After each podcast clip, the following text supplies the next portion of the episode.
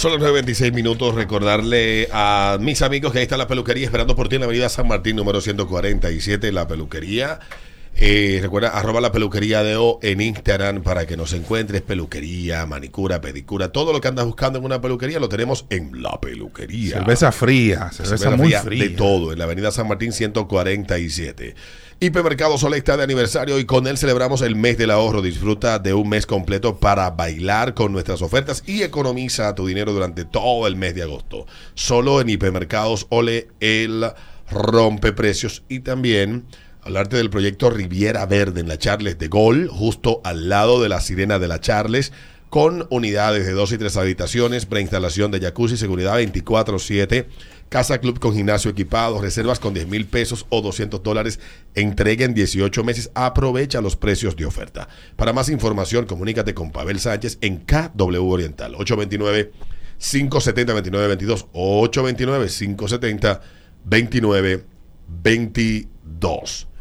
Tú sabes que ha habido mucha un, un vapuleo con el tema de lo tenía por aquí. El tema del aumento de los salarios y, eh, y he visto a los PLDistas muy activos con este tema. Y yo les lo decía desde el lunes a mis amigos del PLD, a ustedes no les luce.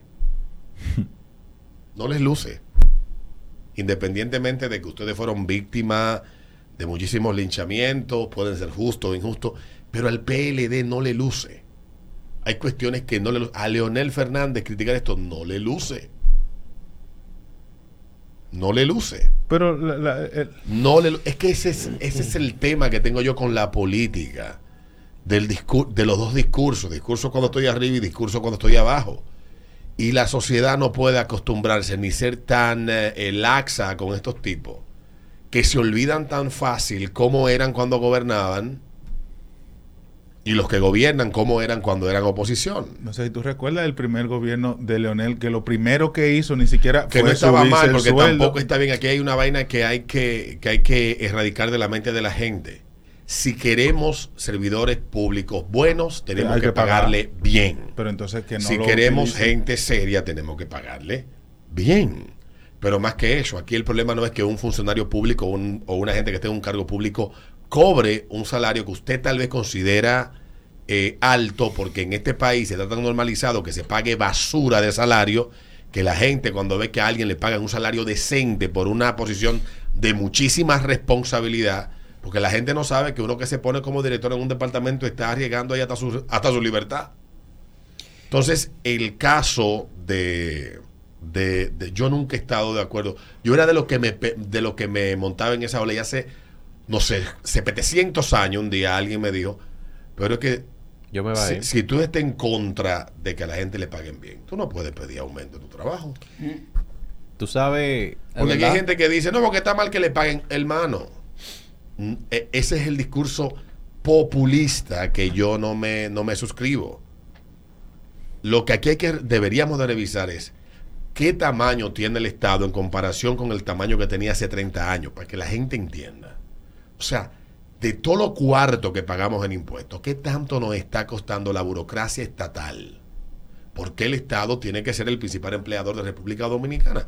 Hay cosas que son necesariamente que estén eh, a cargo del Estado, tienen que ser los puestos públicos un botín político y económico que se repartan los políticos cada cuatro años o cada vez que cambia un partido. Son las verdaderas discusiones que debemos de tener. Y la gente debe de entender cuando hablamos de Estado grande a qué nos referimos porque las personas piden todos los días más intervención del Estado y no saben que cuando usted pide una intervención nueva del Estado, cuando usted quiere que una actividad determinada del Estado intervenga en ella, es una nueva burocracia que se crea, son salarios, puestos, directores que va a tener que pagar usted.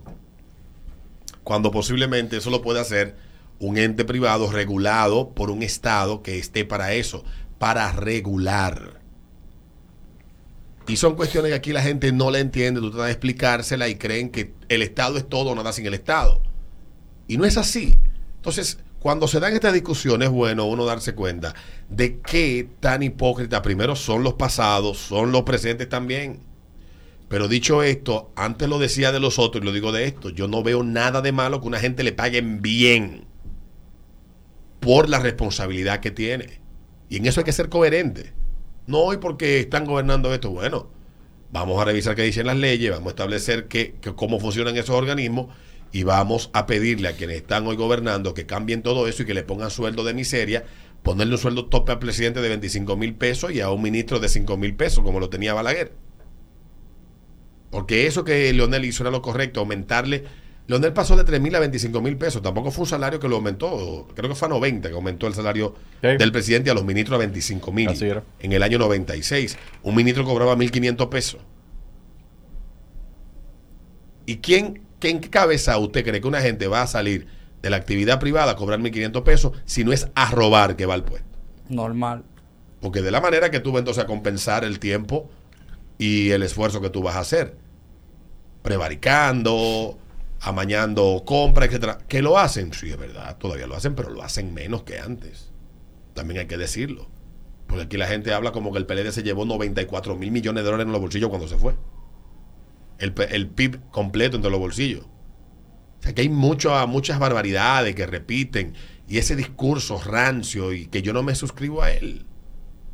Porque eso no va a generar en el futuro una sociedad mejor ni una ciudadanía mucho más consciente. Hay que hablar las cosas como son. Y dice el ministro de Administración Pública, Darío Castillo Lugo, que los aumentos que se han escenificado en varias instituciones del Estado corresponden a organismos autónomos y descentralizados del gobierno, por lo que no asemeja la escala salarial dispuesta por los distintos ministerios y direcciones sobre lo que se ha mantenido iguales desde el 2020. Él indicó que los aumentos también se han efectuado producto de la interpretación de las leyes que fueron aprobadas por gobiernos pasados al, eh, al gobierno encabezado por Luis Abinader. También informó que ellos han hecho un cumplimiento del objetivo de transparencia, etcétera, en, todos estos asuntos y en los próximos días va a ir a la consultoría jurídica para, para depositar un reglamento sobre regulación salarial en el Estado Dominicano. Ayer estaba viendo yo coincidencialmente algo similar que está pasando en México. A final de cuentas, la gente viene a comparar, no, que el gobernador del Banco Central de la República Dominicana cobra más que el de la Reserva Federal de Estados Unidos. No sé. Yo no, no puedo profundizar por qué ese tigre puede cobrar 12 millones y el de aquí cobra 14. No lo sé. Ahora, cuando yo salgo a investigar de los bancos centrales de la región, el de Guatemala, el de en Panamá no hay banco central, pero hay algo similar en Costa Rica, en, eh, en El Salvador, en Honduras, en el Caribe. Los salarios son muy similares a lo que ostentan esa posición. La discusión no debería ser esa. Es si el tipo que está en el Banco Central, de verdad, lo que le estamos pagando, el tipo está cumpliendo con el objetivo para el que se le está pagando. ¿Qué es lo que debe de importar? Entiendo yo. Si Alejandro Fernández W está cobrando un millón ciento mil pesos, a mí no me importa. Yo quiero saber si él está cumpliendo con su función en el puesto que está ocupando. Y si es demasiado alto, pues que los legisladores y los eh, y el gobierno central redacten una ley y establezcan que aquí hay que tiene que ser honorífico servir al Estado. A ver quiénes lo van a hacer. A mí me parece eso una discusión pendeja. Completamente pendeja. A mí, Alberto Vargas. No me indigna, no me siento indignado porque a una persona le hayan indexado su salario, le hayan aumentado, llámalo como usted su maldita gana. Pero tenemos que ser honestos que aquí hay gente que no le luce, no le luce el discursito de indignación con los salarios. No le luce. Ya venimos.